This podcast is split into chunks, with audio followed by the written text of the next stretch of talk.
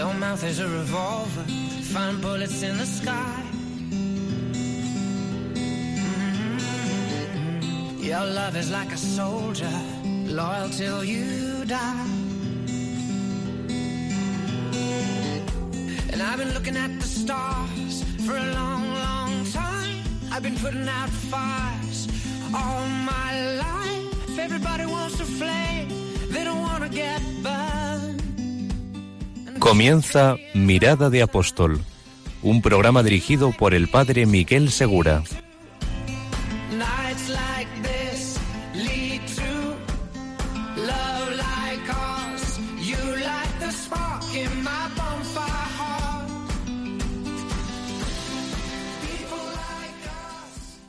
Muy buenas noches a todos. Comenzamos un nuevo programa de Mirada de Apóstol. Bienvenidos a la última hora del primer día de la semana. Y hoy nos encontramos con algunos invitados que nos van a ayudar a reflexionar sobre un mundo donde el cristiano no puede ser ajeno, que es el mundo de la universidad.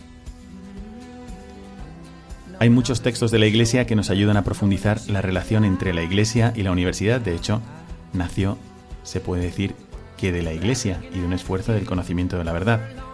Pero hoy vamos a acercarnos desde una perspectiva mucho más práctica y vamos a ver qué puede hacer el cristiano para evangelizar en la universidad. Y no solamente en la universidad, sino también, por ejemplo, en el ambiente que circunda la universidad, como el ambiente de los colegios mayores. La tarea de la Iglesia es alcanzar al hombre allá donde vive, allá donde estudia también, y allá donde trabaja, sufre o descansa. Hay que ayudarle a descubrir la fecundidad del Evangelio para su existencia normal, la existencia cotidiana, para su existencia también personal y social. Y efectivamente el Evangelio ilumina en el lugar donde te encuentras, en el momento de tu vida donde te encuentras, incluso también si estás en la universidad. Cosa que es muy útil tener presente si eres universitario o si tienes también alguien en la familia que está viviendo este ambiente. El Evangelio te puede presentar la solución de cuestiones vitales para el futuro de cada persona, la tuya o de las personas que más quieras. Así que hoy tenemos con nosotros a cuatro invitados. Está con nosotros Diego López. Buenas noches, Diego. Buenas. Isabel Castro Garrido Hola. y Pilar Zurdo Gil. Buenas noches. Y bueno, hoy cada uno de nosotros, de los aquí presentes, vamos a tratar de iluminar esta realidad. Y como sabéis, este programa trata de hacer ver la vocación del cristiano al apostolado. Cuando uno es bautizado, recibe estos dos impulsos de los que llevamos hablando ya en algunos programas. Uno a la santidad, que es evidente para nosotros, pero también otro al apostolado, que viene con el impulso a la santidad. No puedes conocer una buena noticia, no pueden importarte a la vez todos tus hermanos y no comentarlo con ellos. Así que cuando Dios nos llena del amor hacia los demás y nos llena del amor hacia los demás porque nos une en Cristo, entonces también nos lleva a comunicar esta buena noticia que es el amor de Dios. Quedaos con nosotros durante este programa y vamos a ver cómo podemos hacer esto y cómo lo están haciendo nuestros invitados en el ambiente de la universidad. Y así mejoraremos también allí nuestra mirada de apóstol.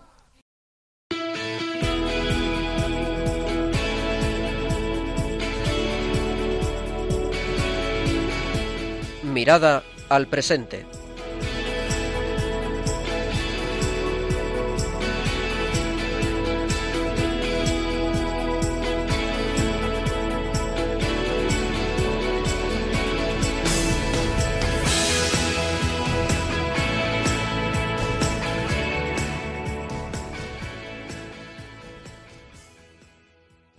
Estamos comenzando esta parte de nuestro programa, nuestra mirada al presente, y me toca presentaros a quienes nos acompañan hoy. Ya he dicho sus nombres, pero también os voy a decir ahora dónde están estudiando, porque los tres son universitarios. Así que Diego, Diego López González, está estudiando en la UPO, es decir, la Universidad Pablo Olavide, ¿no? ¿Estás, Sí. ¿En qué carrera estás? En Derecho y Ciencias Políticas, cuarto curso. Cuarto curso, o sea, ya estás a punto Ya de solo queda terminar, ¿no? uno. Ya solo queda uno. Te vamos a encomendar. También Isabel Castro está estudiando, si no me equivoco, medicina, pero en otra universidad. En la de Sevilla. En En la de Universidad Sevilla. Pública de Sevilla. Perfecto. ¿Y Pilar Zurdo? También medicina, en la Universidad de Sevilla. ¿Y en qué curso estáis? En primero. En primero las dos, muy bien. Bueno, pues como veis, Pilar, Pilar es de Mérida, Isabel Castro es de Sevilla, Diego López de Huelva, y vamos a hablaros cómo viven ellos la llamada al apostolado en su mundo universitario. ¿Se puede hacer algo? Y primero que nada, para los que no hayan pasado por este mundo universitario o hayan pasado ya hace tiempo, vamos a recordar a ver cómo veis vosotros el ambiente en la universidad. A ver, Diego, que tú ya llevas cuatro años en la universidad. Bueno, yo voy a hablar de lo que conozco, que es la Universidad Pablo de la Vida, que es bueno, la segunda universidad pública que hay, que hay en Sevilla, ¿no? Es una universidad de, de nueva creación, ¿no? Creo que desde 1995, en torno a esa fecha. Entonces, eh, por ejemplo, no tenemos capilla.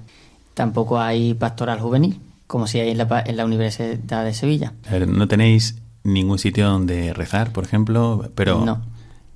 Pero estamos en el sur de España, ¿no? Estamos en Sevilla. Sí. Y aquí hay una vida social cristiana también interesante, pero no se refleja en la universidad. No. En la Pablo de la Vida, no. O sea, hay respeto, ¿no? Y, y bueno, no, sí, nos, nos facilitan de vez en cuando aulas para hacer oración, pero bueno, no tenemos capilla ni, ni se plantea que se pueda construir o incluso que nos den un local permanente donde poder pues, hacer oración, ¿no? Incluso hemos llegado a hablar también pues con algunas chicas musulmanas, evangélicos, a ver si se podía hacer como en algunas universidades de Inglaterra, que vamos que sabemos que funciona así, que tienen un aula habilitada y es como un aula ecuménica. Allí van a orar pues un poco de todas la- las religiones, ¿no?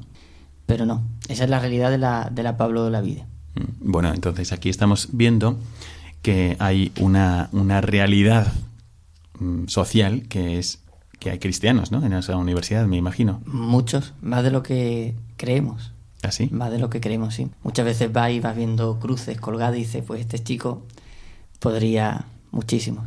Sí.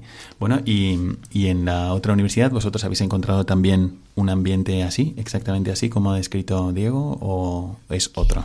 Nosotros, al estar como un poco más apartados, porque la Facultad de Medicina está en La Macarena, que está en una zona distinta, mm, por allí el ambiente es como muy variado. No es que, no es que se note, eh, tú digas, este es cristiano seguro o este es musulmán seguro, sino que ahí que está como todo muy encubierto. Yo creo que tampoco tenemos capilla, en la, por lo menos en la Facultad de Medicina, aunque sí que sé que la Universidad de Sevilla tiene la pastoral y tiene Una pastoral muy buena. Y muy buena, por cierto, Muy buena, activa. Es curioso que convivan en dos universidades importantes una, una tendencia así, buena, ¿no? Una- donde realmente está uno es libre de, de hablar del Evangelio, de comentar sus creencias tranquilamente, pero en la otra como que falta esta posibilidad. Sí. ¿A dónde estás, Diego? Tú estás en la misma en la misma facultad, Pilar. ¿Has Sí. notado alguna cosa también en el ambiente a la hora de acercarte como cristiana? ¿Tú te sentiste, pues estoy a gusto, estoy bien, estoy acogida o es difícil? ¿Qué es lo que habéis notado? Pues la verdad es que es verdad que hay mucho respeto. O sea que no hay problema. Es más, hay que decir que tampoco se muestran mucho en la universidad. No es como otros que hay faltas o hay cosas buenas. Es un ambiente muy estable. Lo que pasa que es verdad que medicina está muy apartado. Lo que pasa que en lo que es la facultad, la Universidad de Sevilla, es verdad, como ha dicho Isabel, está el servicio de asistencia religiosa de la Universidad de Sevilla, lo que es el SARUS. Y es verdad que hay un ambiente muy... Yo he probado varias, varias oraciones y me ha gustado mucho porque es verdad que la Universidad de Sevilla es muy grande y hay muchos jóvenes que van. Por lo tanto, eh, es bastante motivante. Te anima, ¿no? Cuando ves a otros.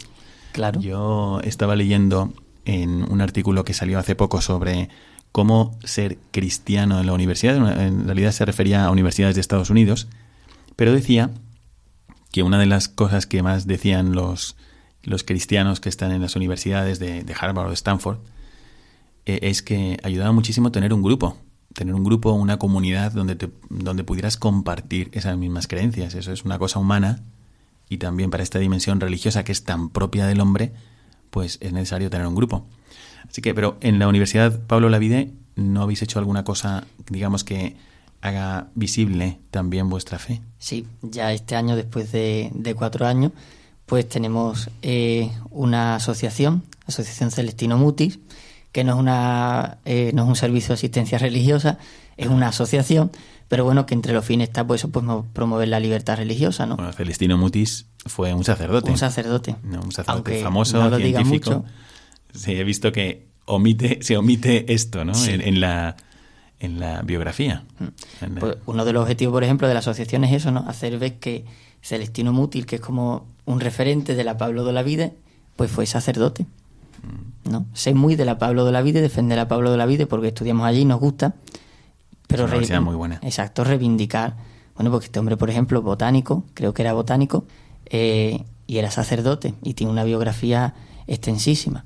En este ambiente, vosotros, ¿qué pensáis que puede hacer un universitario? Es verdad que hemos escuchado, también dentro de España, pues que hay otras universidades donde el ambiente o puede ser de menos respeto o de indiferencia, o puede ser un ambiente muy bueno, donde también se promueven los valores cristianos. En fin, cada uno se encuentra en el ambiente donde Dios le ha puesto, donde le ha tocado.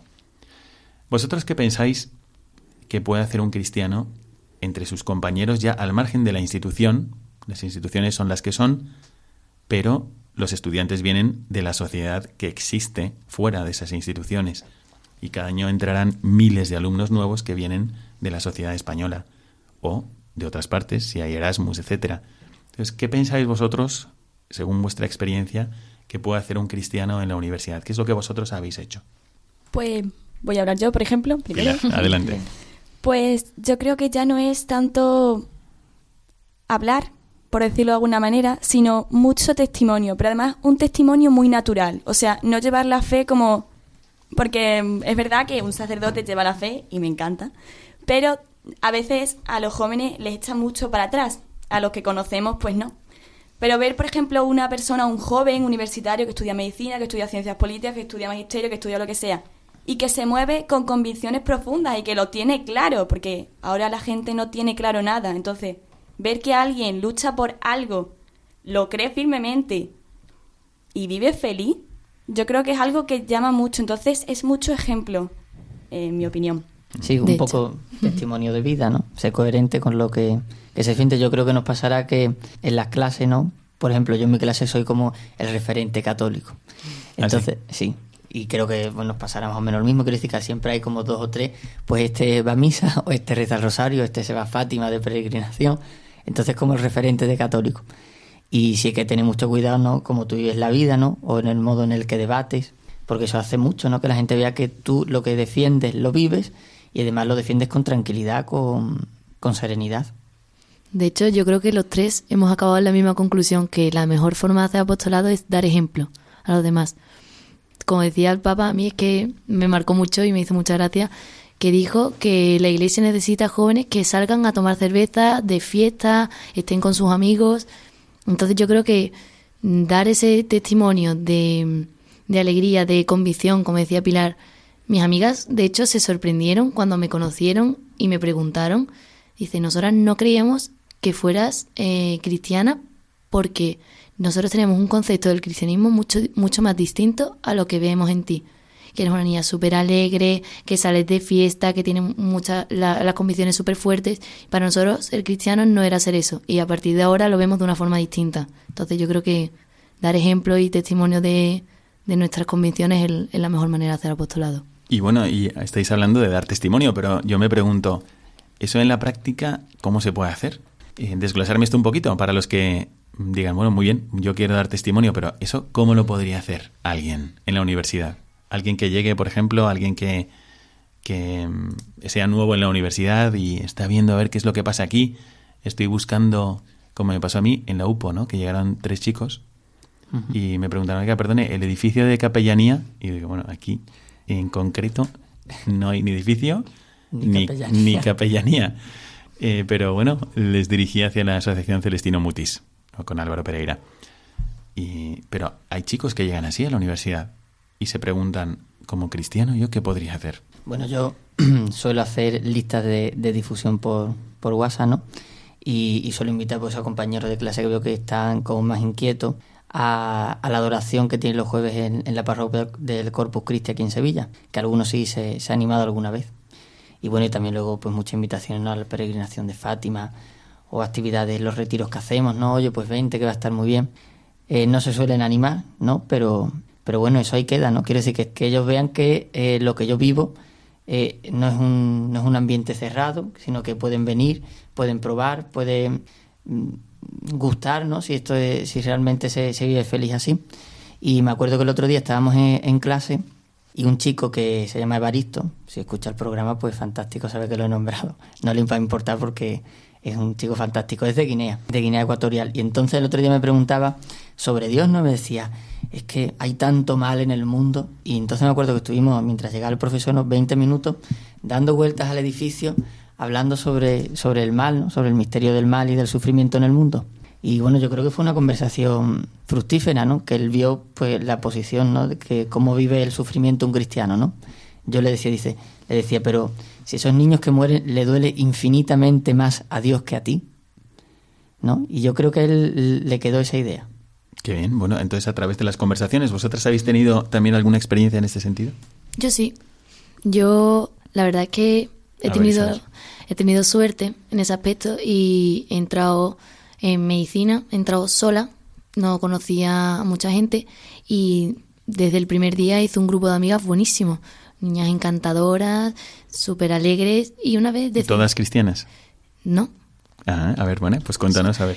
De hecho, somos un grupo de nueve, diez personas y, excepto dos, ninguna es cristiana. De hecho, eh, ellas lo, como que lo dicen con naturalidad, no, yo es que a mí la iglesia no me gusta, yo es que no pienso tal, o mi- a mí mis padres no me han enseñado nada de eso y yo respeto mucho la opinión de mis padres. A mí nadie me tiene por qué imponer nada. Y Bueno, eso, ¿Tú qué les dices ante esto? pues en ese momento dije que lo respeto, porque yo tampoco soy nadie para imponer nada. Pero tuvimos una conversación a raíz de eso, empezamos a hablar sobre varias cosas bastante profundas y una de ellas era las relaciones prematrimoniales, una cosa que se comenta mucho ahora entre los jóvenes. Y eh, resulta que yo llevo ya mucho tiempo saliendo con un chico, llevamos cuatro años y mis amigas... Bueno, pues aquí, desde aquí le mandamos un saludo un saludo. al afortunado. Y eh, se sorprendieron al saber que yo no había tenido relaciones con él. Se quedaron como impactados diciendo, pero ¿qué dices? Imposible. Si es que no es, es que es imposible, nos están mintiendo. Pero si no sé, lo normal, ¿no? Y empezamos a tener una conversación bastante, eso, bastante profunda y siempre desde el respeto. O sea, era como, vale, yo no pienso igual que tú, pero te respeto y puedo llegar a entender tu opinión. Al final acabamos todas como sorprendidas. Y ellas, una de ellas, acabó diciéndome, oye Isa, mm, qué valiente eres. Me parece que gracias a esta conversación has cambiado mi opinión sobre un cristiano. A mí eso me emocionó, evidentemente. Y más tarde otra de ellas, la que, una de las que sí que es cristiana, vino y me dijo, oye Isa, tengo que decirte algo que lo tengo súper grabado y es que no te lo tengo que decir. Y yo, dime, ¿qué pasa? Eres un ejemplo de persona. Me ha parecido impresionante cómo, a pesar de que te estaban como atacando, diciendo que no, que no por, por decir una cosa, que no quieres a tu novio por tener, no tener relaciones con él, o que era imposible, que eso no era una demuestra de amor, pues mm, dice, pues tú a pesar de eso te has mantenido como firme en tu- y me ha parecido impresionante cómo mm, tienes súper claro lo que quieres, a lo mejor ellas en algunas cosas sí, pero en esas no tanto porque las has hecho dudar y eso es importante. Y, y te doy las gracias por ser como eres, porque yo pensé que estaba sola en esto del cristianismo en clase y ahora sé que no. ¿no? O sea, que ella también pensaba como tú, Ujú. pero en la conversación no había encontrado el momento de decirlo o no se había animado. Exactamente. De hecho, me dice, me da pena porque me, me parece un poco cobarde por mi parte tener que decírtelo en privado. Digo, en, en absoluto, hay momentos para todo. Y eso como que nos ha hecho eh, afianzar muchísimo nuestra amistad. Eso, ¿A ti te ha separado del grupo dar testimonio? En de- absoluto, al revés. Me ha unido mucho más porque han visto que he sido sincera con ella y que incluso las cosas más profundas las puedo compartir con ella aunque no, aunque no estemos de acuerdo. Y nos ha unido mucho a todas, au- aunque no estemos todas de acuerdo. Pero bueno, poco a poco. Bueno, es que yo creo que los cristianos tenemos un regalo, no es que nosotros podemos ir por ahí eh, presumiendo de nada, sino que realmente lo que tenemos es un regalo. Y es lo propio cuando alguien encuentra a un amigo, compartirlo. Entonces, ese regalo de la verdad ilumina a muchas personas. Y cuando nosotros lo compartimos con sinceridad, sin querer imponer nada a nadie, pero sí proponiendo lo que Cristo nos invita a vivir, pues la gente reconoce que hay un sabor de autenticidad, ¿no? Como cuando pruebas algo bueno y dices, no, mira, prueba de este, prueba de este que está muy bien. No es que te lo quiero imponer, te lo quiero proponer. No. Y Pilar, ¿qué experiencia tienes tú a propósito de esto? Pues yo, como he dicho, yo soy de, de Mérida, entonces yo estoy aquí estudiando. Por lo tanto, estoy en, en residencia. Bueno, la residencia y los colegios mayores también es otro ámbito donde un cristiano puede evangelizar o dar testimonio. Buah, son los mejores. pues un saludo también a todas las compañeras que a lo mejor están escuchándote Ay, sí. desde aquí. Eh, Pues yo tengo la experiencia de que yo llegué a la residencia y me perdí la convivencia de inicio porque teníamos otro encuentro de jóvenes en Salamanca. Y yo me acuerdo que yo tenía la sensación de, ay, madre, o sea, antes de ir al encuentro, de esa sensación de voy a llegar a la residencia y va a ser catastrófico porque es que no conozco a nadie. Pero claro, sales del encuentro y dices, es que mola ser católico y cristiano, es que... Entonces yo cuando llegué a la residencia, yo iba con, pues con esa carga de, de felicidad y de compromiso, ¿no? Que te vienen de todos los encuentros. Y mm, cuando yo, pues yo iba a misa diaria, yo hago varios voluntariados de, con ancianos y con niños pequeños a dar clases. Y yo me acuerdo, o sea, mi ritmo de vida es un poco a lo loco, porque yo hago de todo, pero claro, hay una carrera, hay que comer, hay que dormir y hay que hacer muchas cosas. Pero yo me acuerdo que mi- las amigas de la residencia, pues, les impactaba eso de, pero ¿por qué vas a misa diaria? Era una cosa, o sea, lo de los voluntariados, puedes hacer mis voluntariados, está estupendo, pero ¿por qué vas a misa diaria? Yo me reía mucho, digo, es que a yo ver, qué es, una, sé. es una buena pregunta. Sí, sí. Conozco mucha gente que también se lo preguntaría y diría, bueno, además, si hasta pareces buenísima, ¿por qué vas a misa diaria? bueno, a ver, cuéntanos, ¿qué les decías tú? Pues yo me acuerdo, es verdad que al principio pues tú tienes esa sensación de no, no sabes explicar y te quedas ahí un poco perdida, tú sonríes, les miras así, pero mm, como el paso del tiempo, yo nunca había aguant- aguantado, por decirlo de alguna manera, yo no había tenido una fe tan profunda como para haber ido tanto tiempo a, a misa diaria. Entonces ya cuando va pasando el tiempo, cuando te vuelven a preguntar ahora en diciembre, enero, yo me acuerdo que yo respondía a esa sensación de es que yo creo que Dios está en la Eucaristía, entonces yo tengo que ir a verle cada día. Y entonces, pero ojos como platos, pero pero vamos a ver, Pili, que no, que no, así es que y todavía tenemos esa, yo me río mucho porque ellas me expresan todo lo que piensan sobre la fe, sobre los sacerdotes, sobre si la iglesia, sobre el aborto, y yo les respondo. Y como generalmente solamente, o sea, hay dos bandos, por decirlo de alguna manera, siempre necesitan a alguien con quien discutir. Entonces es muy divertido que estés comiendo en el comedor. Oye, Pili, ven un momento, porfa, que vamos a discutir. Y entonces tú estás en el otro bando explicando. Entonces es impresionante ver que la gente se pregunta cosas, que no están en un estado de, de igual, no, sino que dicen, ¿por qué es esto? ¿Por qué es esto y por qué te lo crees? Claro, porque esto, ¿qué, qué os preguntáis vosotros? Más bien, ¿qué pensáis vosotros que pasaría con estas personas que se preguntan si nadie diera testimonio? O sea, si nadie evangelizara esta realidad, si tuvieran esa conversación y tú no pudieras hablar, Isabel, o si mm, tuvieran esos debates y no tuvieran alguien a quien llamar, Pilar, o si estuvieses ahí en la universidad y alguien se estuviese preguntando por el problema del mal en el mundo y no tuviera con quién caminar. O sea, ¿qué pensaríais vosotros que mm, faltaría? Cuando nosotros damos ese testimonio, aportamos algo. Si nadie lo da, ¿qué es lo que faltaría? Bueno, yo creo que, que lo que falta es una visión, ¿no? De las muchas que hay, pues una visión. También la visión yo creo que, que del amor, que, que es la Iglesia de Jesucristo. Y, y bueno, estas personas quedarían sin respuesta realmente, ¿no? Con una inquietud, con una inquietud muy grande.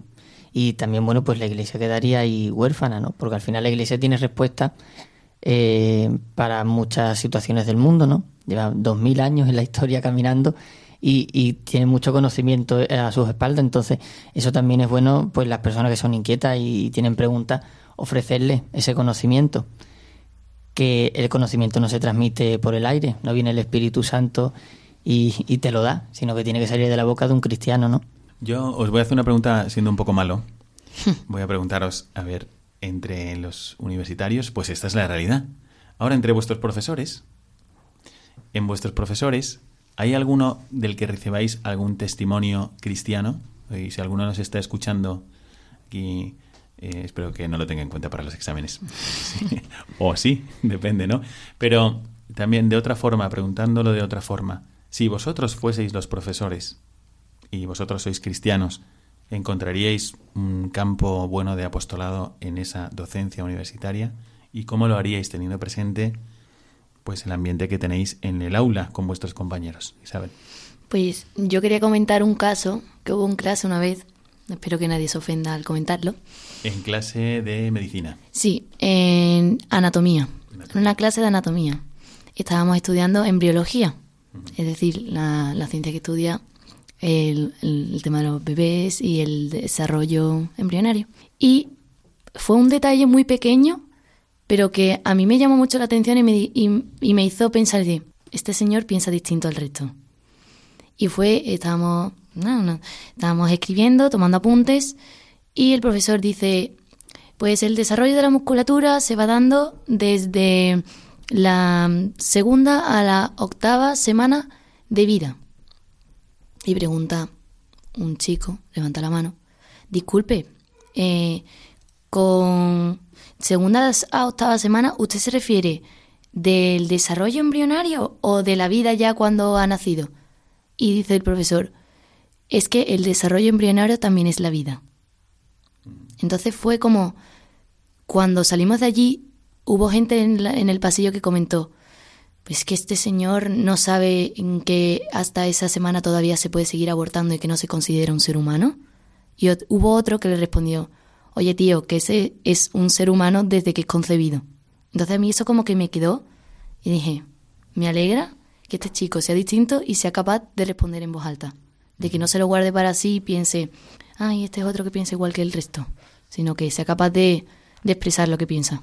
Pues Pilar, tú que... también estás en medicina. A mí me sí. parece que en medicina, bueno, en realidad, eh, en todas las disciplinas que tengan que ver con la verdad, son todas, pues tiene mucho que decir la fe del cristiano, porque estás viendo la obra de Dios y estás viendo cómo estás profundizando. Es un don que Dios te da, con la razón que también es un don de Dios, estás profundizando cada vez más la creación de Dios. Entonces tú, ¿qué es lo que ves en la... o si tú fueses profesora en medicina algún día, ¿tú encontrarías un buen lugar ahí para evangelizar? ¿De alguna forma? Yo creo que sí. A ver, es verdad que incluso en medicina yo, yo, vi, yo soy muy inocente y yo llegué a medicina pensando, yo qué sé, si somos médicos todos, la vida, yo qué sé, el aborto no se lo planteará aquí nadie, ¿no? O la eutanasia, vamos, como muy demasiado optimista, diría yo. Pero llegas allí y te encuentras, te das de choque y dices, ay. Entonces yo cuando veo a los profesores, es verdad que, por ejemplo, a nosotros mucho nos ha sorprendido, no sé si a Isa también le ha pasado, que, por ejemplo, hay varios profesores que sonríen mucho. Y es muy característico, porque sonríen demasiado, pero en plan bien. Entonces las clases se hacen, no digo que sean fáciles, ni digo que sean entretenidísimas, pero tienes otra sensación de otros profesores que vienen de forma muy desagradable.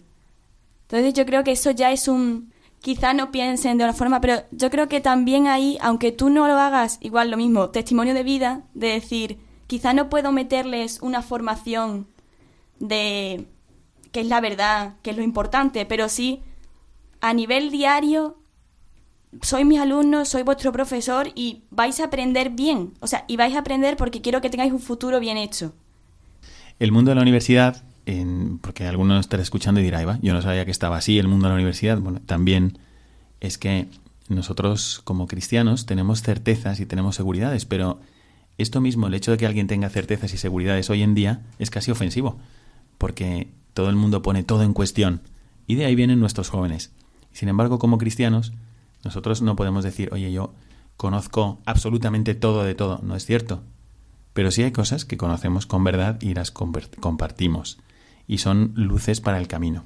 ¿no? Entonces yo creo que esto sí, también si hay algún profesor escuchando o alguien en su familia tiene algún profesor, pues efectivamente eso, Jesucristo era un profesor. Jesucristo era un maestro. Y de cara a los alumnos, pues uno tiene una gran responsabilidad también de transmitir no solamente contenido, sino también, como decía Pilar, pues con su estilo, con su vida, su fe, ¿no? que uno eh, vea en tu forma de ser que tú eres una persona que considera a todos hermanos, que te importan no solamente dar una materia, sino te importa cada persona que escucha tu materia, ¿no? Y yo creo que así uno puede dar testimonio también de su fe práctica. Bueno, a mí me gustaría, en fin, preguntaros también si encontráis algún reto especial, por un lado, y también, pues, cómo sería esa persona que a ti te gustaría tener a tu lado a la hora de decir, bueno, yo, yo voy a, a compartir con los demás la fe que he recibido. Bueno, yo creo que esencialmente una persona fraterna, ¿no? Quiero decir que somos hermanos, una persona con la que tenga, con la que comparta estar enamorado de Cristo, ¿no? A mí me encantaría tener en la universidad compañeros pues, que vivieran lo que yo vivo y poder transmitirlo. Poder, alguna conversación, ¿no? A veces tienes la necesidad de que estás solo, ¿no? O no tienes grupo, o no sé qué, y tienes una inquietud, o te ha pasado algo fantástico y dices, Dios mío, ¿a quién se lo cuento? Pues ese sería el perfil perfecto de cristiano de la universidad, una persona que comparte contigo, pues eso, la, la felicidad que da tener en el centro de tu vida a Jesucristo. Es verdad que uno puede ver la universidad o un ambiente en la universidad o en otras partes también, laboral o en la política, etcétera, como, bueno, aquí tenemos una batalla que librar, pero nuestra batalla se libra con el arma de la caridad y el arma de- del amor y queriendo de verdad muchísimo a las personas. Si nosotros decimos, bueno, Jesucristo tenía enemigos, sí, pero justo a esos los que más amaba. O con ellos murió perdonándoles, ¿no? Echándoles encima misericordia. Pues así, nosotros cuando estamos en la universidad, los cristianos que estamos en la universidad, pues nosotros lo que hacemos es ver a todos como hermanos. No tenemos enemigos, tenemos hermanos. Y con ellos queremos compartir todo. El ideal que se nos propone desde fuera es tolerar a todos, pero tolerar a todos es algo muy pobre, porque se toleran, o sea, tolerar, tolerar, se toleran los males. Se tolera una enfermedad, se tolera un revés económico, se toleran, pero a una persona no se la tolera, a una persona se la ama, que va mucho más allá de la tolerancia. Tolerarla, por supuesto, pero amarle, buscar el bien de ella, ayudarla, eso es lo que estamos llamados a hacer los cristianos, también en la universidad. Y como hemos acotado el tiempo de esta parte del programa, vamos a hacer una breve pausa musical y volvemos con vosotros en la segunda parte del programa Mirada al Magisterio.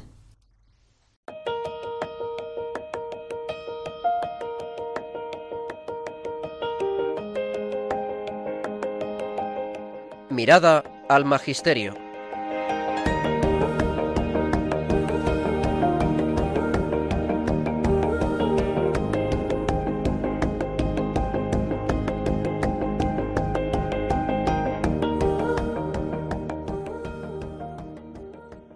Estamos en nuestra segunda parte del programa, Mirada al Magisterio.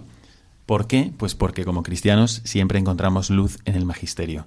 Nos decía Jesucristo que el Espíritu Santo tomará de lo mío y os lo dará a conocer. Jesucristo no habló de todo, pero sí dio luz para iluminarlo todo. Y gracias a la Iglesia, pues eh, a través del Magisterio, de sus pastores, tenemos luz también sobre qué es lo que puede hacer un cristiano en la universidad. No solamente qué sino por qué, cuáles son los motivos, qué es lo que uno gana cuando hace apostolado en la universidad, cuando trata de dar testimonio. Y me gustaría comenzar leyéndoos este, este texto de Benedicto XVI que pronunció en el 2012 en la Universidad Católica del Sacro Cuore en Roma. Y decía, la fe en Jesucristo es luz que expande la razón humana y reconforta el espíritu, que define la originalidad del desarrollo del conocimiento en la Universidad Católica, sus peculiaridades culturales y pedagógicas, la dialéctica de las posiciones legítimas que enriquece. Y añadía que la fe de quien tiene experiencia en el encuentro con Jesucristo, como presencia real, es una fuerza que transforma la vida personal y llama al compromiso por los demás y es una fuerza potente de renovación social. Entonces me llama la atención lo que dice el Papa aquí del efecto de la fe en una persona. Yo pienso en muchos jóvenes universitarios, conozco muchísimos, trabajo con muchos jóvenes y pienso que esto es verdad. Es decir, no sé qué pensáis vosotros, pero dice aquí el Papa, la fe es una fuerza que transforma la vida personal.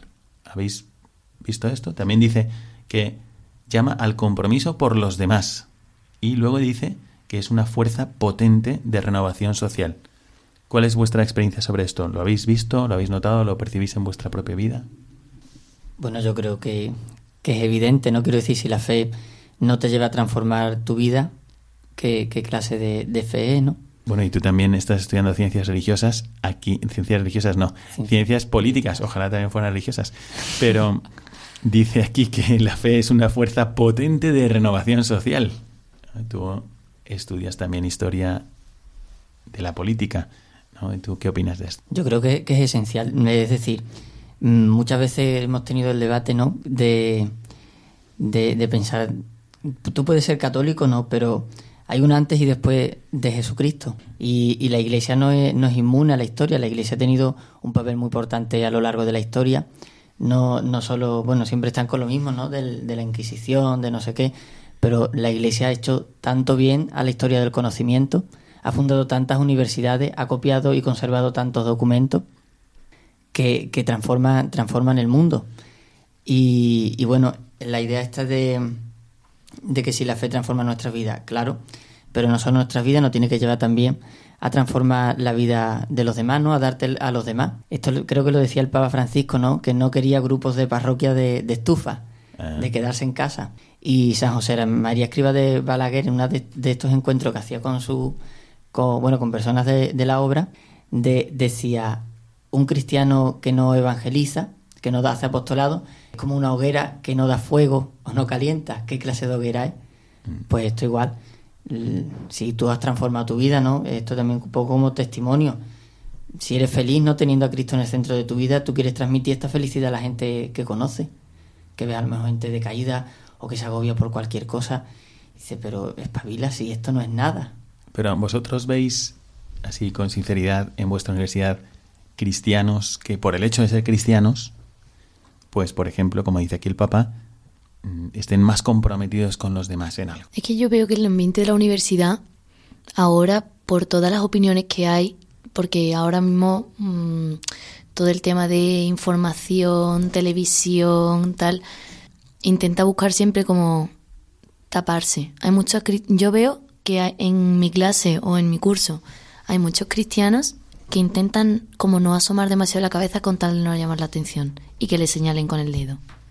Es un poco... O sea, se puede llegar a entender en cierto modo, pero hay que intentar salir de esa cobardía.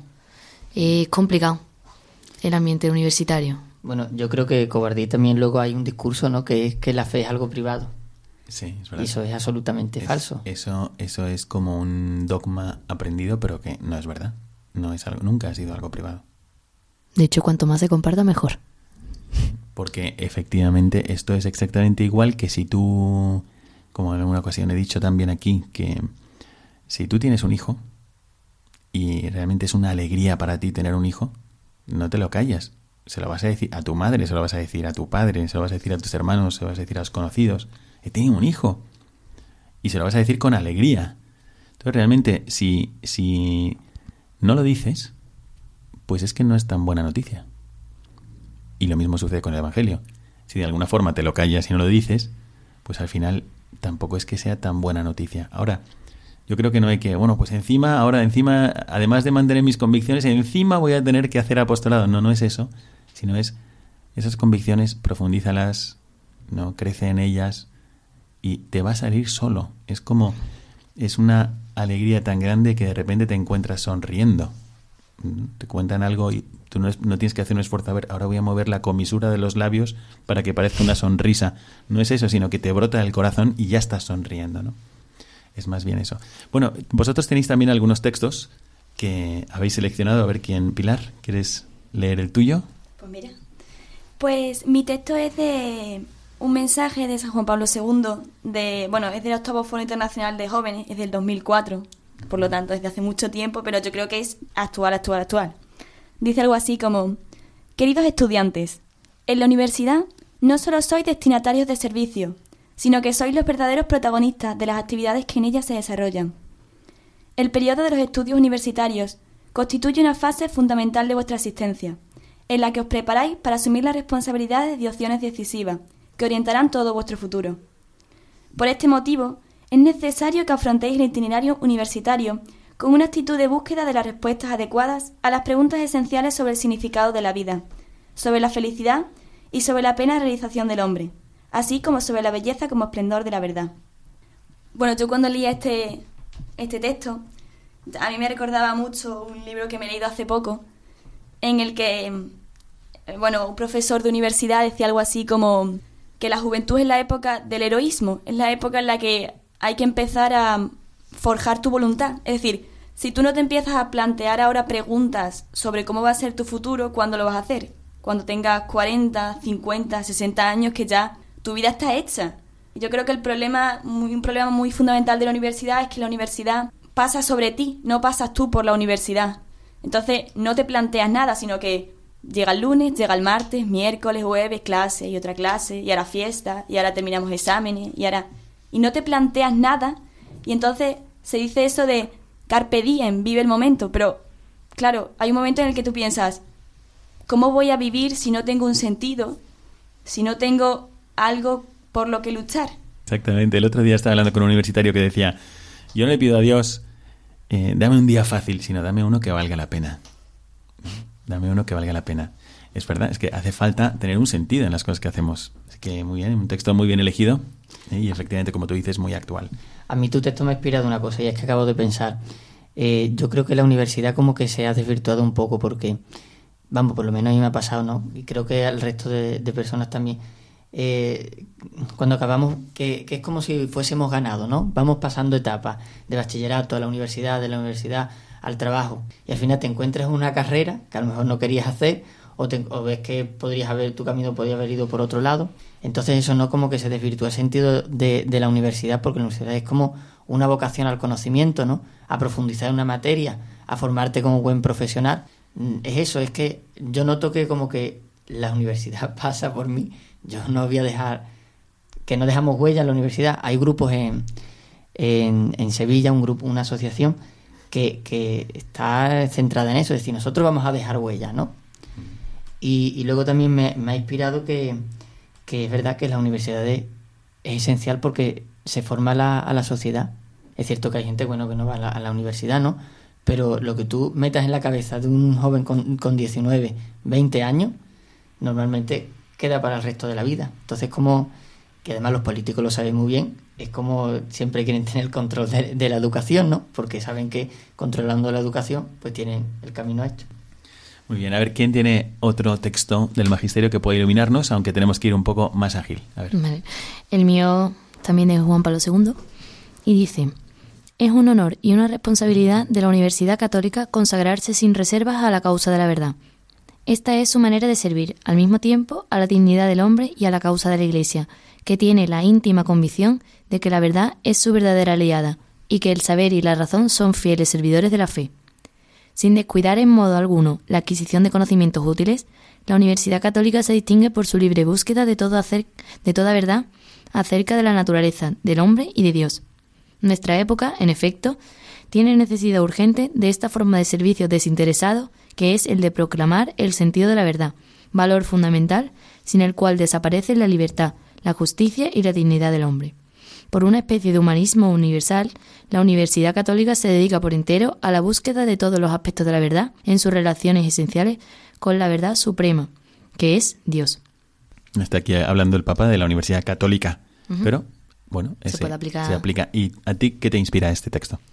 Pues ya no solo para los universitarios, sino que esto se puede aplicar también a todos, tanto cristianos como no cristianos, que buscamos la verdad. Siempre, todo el mundo es como, ¿y esto por qué es? ¿Y de dónde viene? ¿Y qué es la verdad? De tantas cosas, de tantas opiniones, de tantas ideas, ¿cuál es la verdad? Entonces yo pienso que, como decía antes Pilar, que es fundamental en los universitarios no solo aprender a aprender conocimientos a nivel teórico ni solamente quedarnos como lo que te, lo que te dicen los libros, lo que te enseña tu profesor. Ve un poco más allá y aprende a razonar, a, a sacar conclusiones. Agárrate mucho a la oración, que es fundamental también. Y, y también habla de, de, los distintos, de los distintos aspectos del saber. Yo, por ejemplo, lo, lo puedo contrastar un poco con lo que yo veo en medicina, que a lo mejor nos enseñan mucho el cuerpo humano, de cómo, de cómo funcionamos por dentro, pero también pienso que es fundamental saber cómo funcionamos a nivel tanto psicológico como espiritual. Y hay que también plantearse dudas sobre eso. Bueno, ahí tendría mucho que decir un cristiano que se acerca a la universidad para compartir su experiencia, la experiencia de, de ser amado por Dios y de vernos a todos como hermanos. Y Diego, ¿cuál es tu texto? Vamos a ver si nos da tiempo, aunque vamos un poquito apurados. El fragmento del texto, bueno, es del mismo texto de, el mismo documento que, que ha nombrado Isabel. Y dice, es esencial que nos convenzamos de la prioridad de lo ético sobre lo técnico, de la primacía de la persona humana sobre las cosas, de la superioridad del espíritu sobre la materia. Solamente servirá a la causa del hombre si el saber está unido a la conciencia. Los hombres de ciencia ayudarán realmente a la humanidad solo si conservan el sentido de la trascendencia del hombre sobre el mundo y de Dios sobre el hombre. Bueno, a mí esto lo que me ha inspirado es que un conocimiento que no nos lleve a Dios es un conocimiento que no vale la pena estudiar ni dedicarle tiempo, ¿no? A veces la universidad, bueno, pues cuanto más lance, ¿no? Está el conocimiento dirigido al mal, por ejemplo, pues creando la fecundación in vitro, o nuevas técnicas de aborto, o técnicas de eutanasia. Entonces, creo que eso es importante, ¿no? Que la universidad tenga claro que, que el conocimiento tiene que estar para acercar a Dios, dirigido al bien, y si está dirigido al mal, pues, pues no es universidad ni, ni debe ponerse en práctica. Además de una cosa que, como él habla sobre el conocimiento, es como la universidad debería enseñar lo maravilloso que es todo lo que ha creado Dios. Es que cada cosa que ves, es que ya nada más que te fijes por la ventana, el cielo, una maravilla. Eh, las personas que andan por la calle, una maravilla. Todo es como grandioso. Todo lo ha creado Dios y es como perfecto. Entonces, ojalá que las universidades tengan ese impulso de decir, vamos a enseñar todo lo perfecto que hay. Y quería hacer una pregunta, no sé si entraría muy bien en este apartado del programa, pero bueno, la tengo y la suelto aquí. También, ¿vosotros pensáis que habría campo como para hacer una propuesta a los jóvenes de, mm, pues de nuestra fe? Es decir, una propuesta a nivel de universitario, mira, vamos, vamos a tener un curso de Biblia, por ejemplo. Vamos a tener, sería imposible porque están todos ocupadísimos, ¿no? Pero a lo mejor hay cristianos en la universidad que se sientan como eh, con ganas de más? ¿Habéis encontrado algún tipo de hambre o de sed en los cristianos que, no sé, que hayáis notado especialmente o no? Porque uno diría, eh, es verdad que nuestra época se caracteriza por un gran vacío interior, por una gran indiferencia, también después eh, la multitud de opiniones pues te hace dudar de tus propias certezas, pero en la vida universitaria habéis encontrado algún ejemplo alguien que os pida, no sé, quiero participar en algo a nivel universitario? A mí esta chica que, que comenté antes, que en, la conversación que tuvimos, en plan que Isabel me parece súper valiente, tal, ojalá que sigas pensando así, que nadie te quite de tus convicciones. A partir de ese, de ese momento me preguntó, me dice, oye, mm, yo creo, y me lo dijo, dice, a lo mejor piensas que estoy loca, pero yo creo que Dios te ha puesto en mi camino por un, momento, por un motivo y, es que llevo mucho tiempo pensando que me gustaría hacer más, que me gustaría implicarme más y no sabía cómo. Y de repente, justo el día que me lo planteo, apareces tú. Y me gustaría que me, si conoces algún sitio o alguna organización que pudiera ayudarme, me encantaría. Por ejemplo, le sugerí que dentro, no estoy segura de la fecha, puede que sea el 21 de marzo, el, el Colegio del Reino Christi organiza una luz en la noche, que es una adoración nocturna preciosa todas las que ha habido he asistido y es impactante y emocionante y le he sugerido ir y también hablar con varias personas. Entonces, a lo mejor son pequeños detallitos, pero sugiriendo, hay, muchas veces que pensamos que no, pero podemos hacer muchas cosas. Muy bien. Bueno, pues entonces eh, vamos a dar paso a la última parte de nuestro programa, que es, como sabéis, hemos hecho dos miradas ya, una mirada al presente, una mirada al magisterio, acabamos de concluirla, y ahora viene una mirada al futuro. Pero antes voy a pedirle a Isabel que nos recuerde dónde podéis interactuar con nosotros y poner vuestras opiniones, preguntas o aportaciones a propósito del tema de hoy. Vale, para contactar con nosotros podéis escribir al Twitter arroba mirada de apóstol, o a través del correo mirada de apóstol arroba. Mirada de.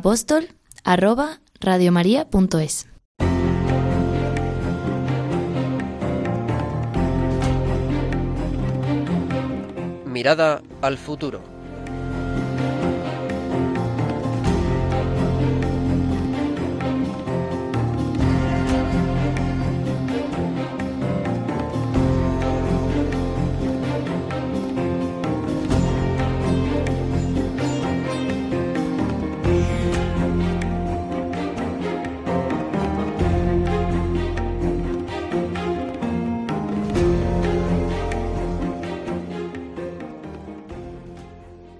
Entramos en la última parte de nuestro programa de Mirada de Apóstol con la mirada al futuro. Y como sabéis, el sentido de esta de, esta, de este episodio, el sentido de este apartado en el programa es el de pues animar a que cada uno se pregunte, bueno, ¿y yo cómo hago salir? ¿Cómo puedo compartir esta fe que he recibido? No voy a ir por ahí pues leyendo el catecismo a la gente. A lo mejor sí, pero no es a lo mejor lo más eficaz en la universidad. Si vosotros fueseis universitarios, si estuvieseis implicados en, en el mundo universitario como una madre o un padre de familia, si fueseis un profesor, ¿qué se os ocurre que podríamos hacer nosotros en el mundo de la universidad para avanzar un poco más en el compartir nuestra fe? Pienso que sería muy provechoso una charla que se dé para explicar algunos aspectos. Cuestiones candentes, por ejemplo, ¿no? Sí. ¿O, a qué te refieres? Sí, no sé, por explicar, como hay mucha gente que dice, ah, pues yo pensé que la iglesia decía tal, o yo pensé que, que lo que vosotros pensáis es esto, y realmente no es así, como para explicar y hacer entender realmente qué pasa aquí dentro, qué es mm. esto, qué es lo que queremos compartir con los demás. ¿Y tú piensas que esas charlas serían eficaces si las dieras tú, o sea, vosotros, a nivel de universitarios, encuentros, o estás pensando en algo académico? No, no, no, para nada. Algo que sea como más cercano, que no se vea tanto como, que no, o sea, que no, que no se vea como algo impuesto, sino que sea algo entre nosotros, como decía antes, como algo fraterno. Yo quiero compartir esto contigo y, y, enseñártelo. En algún lugar de Estados Unidos me acuerdo que un compañero mío comenzó con un apostolado que se llamaba Theology in Tap, como eh, teología en barra, a propósito de, de, cuando vas a la barra y pides una cerveza. Entonces se reunían, tenían una cena o tenían un desayuno, dependiendo de, del sitio y la universidad, y allí trataban un tema de teología y la verdad es que iba mucha gente. ¿no? Esto puede ser interesante. Bueno, seguimos con este momento de fantasía apostólica y vamos a ver qué más se os ocurre a nivel de evangelización de la universidad, de compartir vuestro testimonio cristiano. Pues yo tengo un ejemplo que yo se lo recomiendo a todo el mundo, a todas mis amigas de la RISI, yo creo que están hartas de mí. Y es que nosotros, por ejemplo, los miércoles tenemos un voluntariado de mendigos. Y se basa en que por diferentes rutas tú te vas pues visitando a la gente que se encuentra en la calle. Y es muy bonito porque hay veces que necesitas enseñarle a la gente mmm, ¿dónde está Dios? Entonces, cuando vas con los mendigos te da esa sensación, además que es que son gente tan buena y tan santa que es que yo a veces los miro y digo, me envidio porque, o sea, me envidia un montón el hecho de que ellos tengan una fe potentísima estando en la calle y yo que estoy con todos mis con todas mis cosas y a veces me cuesta. Entonces yo me encanta porque yo traigo a mis amigas y les ayuda mucho. ¿Y eh, están, digamos, aceptan gustosamente participar o les tienes que explicar, invitas a muchas, poco a poco, una por una, ¿cómo haces? Poco a poco, por ejemplo, yo voy todos los miércoles, pero amigas mías pues dicen, todos los miércoles cuesta, mm, tenemos muchas cosas que hacer. Pero, por ejemplo, intentan ir un miércoles cada tres semanas como es lo reglamentario. Y yo creo que gusta mucho por, por esa sensación que tienes de que estás ayudando, a la vez estás aprendiendo y estás cogiendo otra visión de la vida que no es el modo estándar que tenemos todos en la universidad. Muy bien, bueno, pues es una buena propuesta también. ¿Alguna actividad? ¿Vosotros pensáis también que el voluntariado está como algo sensible en los jóvenes, entre los jóvenes, el querer hacer voluntariado?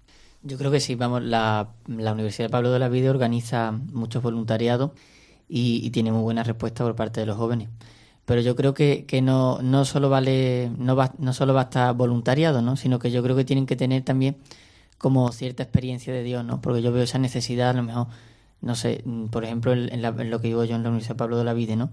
Como algo que, que ellos vean que, que, Dios está ahí, que Dios existe, que los ama. Entonces a mí una actividad que, que me encanta, me apasiona, y además estábamos organizándolo, pero bueno, se ha tenido que suspender temporalmente es un testimonio de jóvenes, jóvenes que hayan entregado la vida a Dios, ¿no? seminaristas o algún joven que haya entrado en alguna orden. Quiero decir que, los universitarios vean que hay jóvenes que entregan su vida a Dios, ¿no? Que vean que de tú a tú, de joven a joven, hay uno que ha decidido entregar su vida a Dios y que no ha entregado su vida a Dios a una idea o a una fuerza espiritual eh, potente que te ayuda cuando tienes algún problema, ¿no? Que le ha entregado su vida a una persona y yo creo que eso acerca mucho a Dios, porque los testimonios siempre no. Tú estás viendo a lo mejor el testimonio de una persona, cosas que pasan en tu vida y que pueden tener ahí solución. Entonces yo creo que eso es buenísimo, combinar el voluntariado, ¿no? Que como que ablanda el corazón, ¿no? A ver la necesidad del otro, pero también tener esa experiencia de Dios, de decir, Dios ha cambiado la vida de esta persona. Me puede pasar también a mí, ¿no? Puede cambiar también mi vida. Efectivamente, uno, si piensa en la universidad, hay que verla con ojos de fe. Esto es una gran oportunidad apostólica estupenda. Uno puede quejarse de cómo está la sociedad, pero bueno, es la, es la sociedad que hay y también tiene elementos estupendos. Nosotros, al ver a los universitarios, pues vemos gente muy generosa. Hay gente muy generosa que efectivamente busca hacer voluntariado para ayudar a los demás, aunque no tenga muy claro el porqué, pero tiene un gran corazón.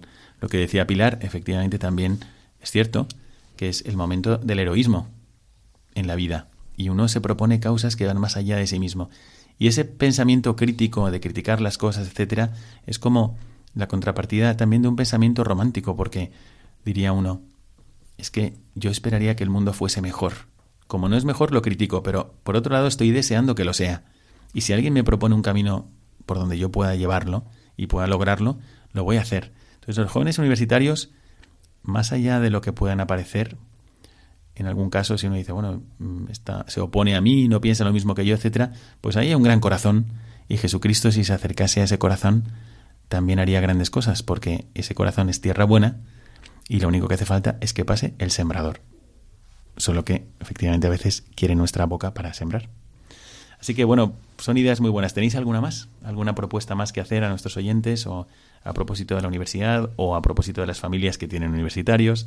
Pues yo sí quiero plantear pues ciertas actividades que yo creo que ahora en casi todos lados te los encuentras y es por ejemplo un camino de Santiago o por ejemplo una peregrinación a, a Fátima o a cualquier otro santuario, pero que sea una peregrinación con jóvenes. Un joven necesita más jóvenes, necesita sentir que no está loco y que la fe se puede vivir y que se vive de forma colectiva. Entonces, hablando ya de los padres, por ejemplo, recomendarle que, bueno, no que obliguen, pero que... Que faciliten. ¿no? Eso, con mucha tal, que vaya a cualquier cosa, o que se vaya de misiones. Bueno, yo es que misiones la veo espectacular. Bueno, pues hemos llegado al final de nuestro programa, se nos ha hecho muy corto, pero muy interesante también para jóvenes universitarios que están en un ambiente no tan sencillo, pero que es posible, es posible vivir la identidad católica y es posible evangelizar. Durante este programa hemos estado con Diego, con Isabel y con Pilar. Les quiero agradecer mucho su presencia, también el testimonio que da la universidad y animarles mucho, porque en realidad cuando un joven detecta que alguien es idéntico, que tiene identidad, que es auténtico, eso es muy atractivo. Y ese es el gran apostolado que podéis hacer. Y yo veo que vosotros lo sois. Así que quien os haya escuchado, como en alguna vez también me pasó en misiones, nos escuchaban por la radio y llamaban por teléfono. Yo quiero hablar con esa chica que ha hablado. Yo quiero hablar con ese chico que ha hablado. Y a veces llamaban hasta sacerdotes, diciendo, mira, qué buen ejemplo me habéis dado. Y yo creo que hoy lo habéis hecho vosotros, también con nosotros aquí en el programa y con nuestros oyentes.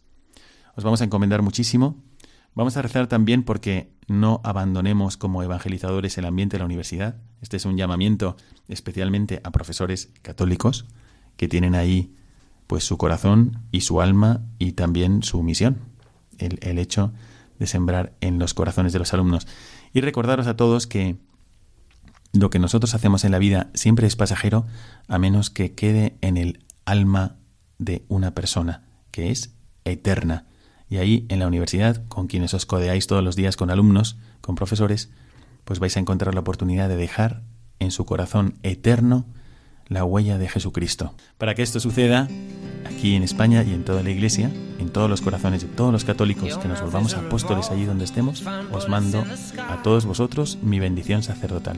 Y hasta pronto, si Dios quiere.